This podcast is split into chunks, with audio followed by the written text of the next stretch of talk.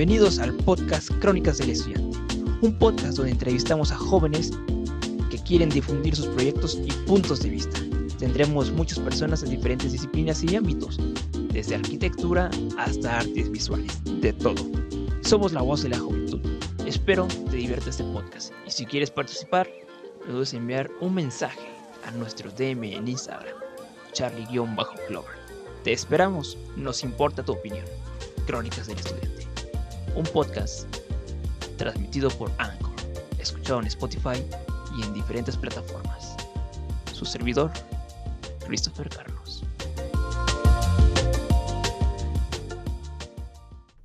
Hola, ¿qué tal? ¿Cómo están? Sean bienvenidos a nuestro episodio, a un episodio más aquí en Crónicas del Estudiante. El día de hoy estamos con Víctor Altamirano. Hey, ¿qué tal? ¿Cómo estás? ¿Qué onda, hermano? ¿Todo bien? ¿Y tú? Bien, perfecto. Buenas noches. Estamos grabando este video. no es cierto, no es cierto. Está en directo. Ok. Y bueno, cuéntanos. ¿Cómo te has sentido durante esta pandemia? Pues yo creo que como todos, ¿no? Fue algo que no esperábamos para nada y llegó a darnos un madrazo literal a todos. Sí. Y un cambio de perspectivas y muchas otras cosas que, que no entendíamos. Y yo creo que como la mayoría de la gente, ¿no? Ya harto de estar aquí. Sí. pues con ganas de ya de salir. Que acabe esto y buscar nuevos horizontes tal vez.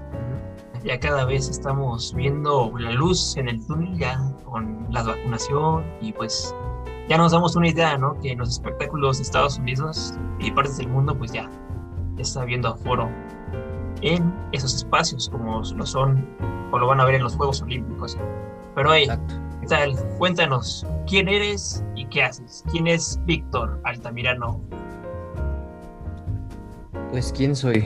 Soy una persona de 21 años que está estudiando negocios internacionales, que como meta principal le encantaría ser creador de contenido de videojuegos, pero por la situación actual y como van las cosas es un poco complicado que, que suceda, ya que, pues, no sé, últimamente el mercado anda hecho desmadre pero pues, seguimos en esas, ¿no? Intentándolo, que no queda de otra, o sea, no, no hay que rendirse. Si, si te rindes, pues te vas a perder la oportunidad literal de, de saber si lo podías haber logrado o no, ¿no? Entonces tienes que, pues ahora sí que es ir y afloja esta profesión. No puedes, este, no puedes rendirte al primer empujón. Tienes que seguirle adelante. Claro, eh, como, como tú mencionas, eso de tira y afloja es, es importante porque tanto tú como yo, o sea, no somos las cosas iguales, pero pues tenemos la misma meta, ¿no? De, ser conocidos como alguien que, platica o hace lo que, lo que hace. Y justo luego la media de espectadores, pues, te, la neta, te, como que te deteriora todo un poquito. Ya, yo me, esperaba, no sé, 20 por lo menos, ¿no? a veces hay tres o pues no hay nadie que te, que te escuche, que te oiga pero poco a poco vas, vas diciendo, ok, sé que hay personas que con que una o tres me ven y me tienen como que la confianza que digas, hey, algún día ese brother la, va a romper. Exacto, sí. Es mucho de existencialismo a la hora de, de tú mismo te haces tus chaquetas mentales de decir, ok, en algún momento yo sí hice, hice yoga y me puse a pensar en esos pensamientos estoy haciendo, lo estoy haciendo bien, lo hago porque me, me encanta y porque qué hubiera pasado si no lo hubiera hecho, ¿no? Y para que me digan, para que me digan al futuro, tú al futuro, que digas, hey, quizás lo intenté y lo superé, ¿no? Después de tanto tiempo, pero me encantaría volver a, volver a regresar a esos inicios. Donde claro. y nadie creía en mí. Y esa es la, la novedad, ¿eh? La hay personas, hay gente que no cree en ti hay gente que no cree. Y principalmente sabes quiénes son los que no creen en ti y a veces lo ven como algo burdo, tu propia familia. Y es algo, un tema muy fuerte y es un tema muy real. Y es algo que me sucede muy frecuentemente que piensan que lo que estás haciendo es una pérdida de tiempo o que sinceramente no estás haciendo nada de tu vida. Pero pues da igual, o sea, lo que la gente piense es X, ¿no? Tú si quieres hacer algo, hazlo, inténtalo. A final de cuentas son experiencias que te deja la vida y si no lo llegas a lograr, lo intentaste, mano. Por lo menos te puedes quedar en ese, te, puede decir la gente, toda la gente, quien sea, tu familia, whatever. Te puede decir, no, pues eres este, un bueno para nada, ¿no? Pero para mí la definición de un bueno para nada es la persona que ni siquiera se intentó sentar y empezar algo nuevo o empezar las cosas que quería hacer. Sí. Para mí esa es una persona que sí es definitivamente bueno para nada. O se quedó con el miedo y dijo, no, no voy a hacer porque quiero ir a la gente. No, ni madre, güey. Hazlo. Justo. En, en, la familia igual no pasó similar, pero pues fue como que un rompimiento de paradigma. Justo, o sea, mi familia, algunas personas no saben que hago videos, ya hace cinco años o algo así, pero pues no le toman tanta importancia. O sea, no entra como tema de... O sea, o lo omiten en, algún caso. Pero justo, es, es, en este momento en el que la persona, una persona, una oveja negra, digamos, así rompe el paradigma, ¿no? Y pues eres la persona de tu familia que, pues, lo, estás, que lo está haciendo y que lo está motivando a hacer y seguir, porque hay personas que dicen, no, me desmotivó y no lo vuelvo a hacer. Y la chingada. Y lo dejas ahí.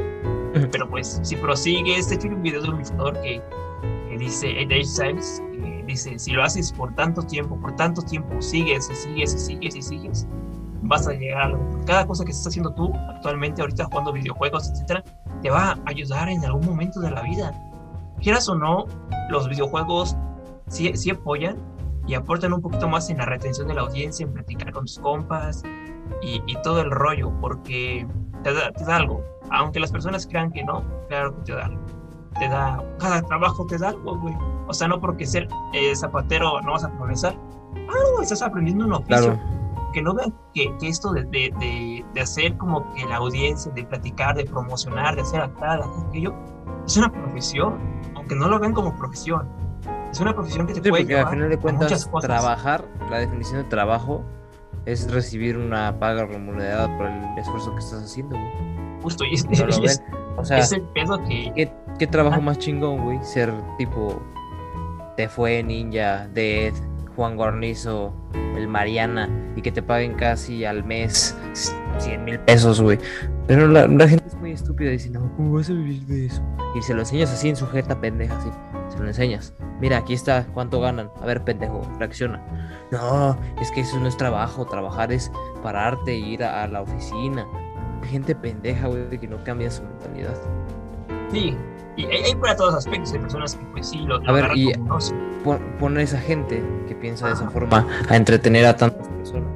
No lo hacen porque no tienen ni carisma, no saben ni qué pedo con su vida, tienen seguramente muchos traumas de su pasado que no pueden superar aún, problemas, un montón de cosas, ¿no? Que no sabemos qué podrían ser, pero no, nada más tienen esa habilidad de abrir el hocico, lo pendejo claro, quiere, bueno, como poner el nombre que quieras, pero sí hay personas que justo eh, son buenas para algo, pero cuando dicen, eh, soy mejor que tú, ponte en una cámara, di algo, ármate un argumento de cinco minutos y hazme elocuencia que de verdad sirva y en la edición de video digas, hey, lo vas a lograr, pero te vas a tardar un chingo.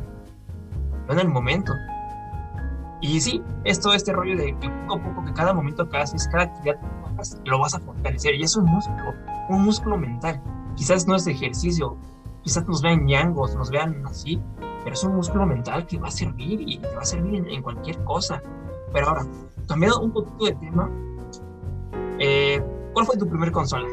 O sea, ¿cómo fue el mundo donde bueno, donde te acercaste al mundo de los videojuegos? Yo creo que mi primera experiencia con los videojuegos fue con mis primos en su Xbox One, el, el negro, en la caja, en el FAT. Ah, el Xbox. En el negrito, el primer Xbox. Y estaban jugando, creo que era un, era un juego como de patinetas o, o de scoot o de patines de, de, línea y grafiteaban y hacían un buen desmadre. Y me llamó la atención porque se había cagado, porque volaban, usaban nitro en los, en los este en los patines y, hacían piruetas y la chingada. Y me parecía muy gracioso el pinche jueguillo. Y yo creo que ahí fue la primera experiencia cercana a la que tuve los videojuegos.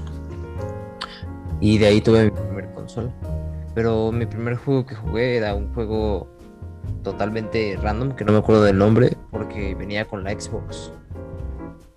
Y el primer juego que me compraron que sí me gustó bastante fue el de Los Increíbles 1. Ah, sí, yo también lo jugué. Xbox. Tremendo. Lo jugué en Play 2, con gráficos menores. Pero, hey, cuéntanos, ¿no te, no te hacían a ti la, la, la, novatada de. Ay, sí, sobre el 2, sí, sí, primo. ¿Te doy el control? Un tercer. No, la verdad, la verdad es que no. Ya estaba no, desconectado. ¿Saben, ¿Saben qué? ¿Saben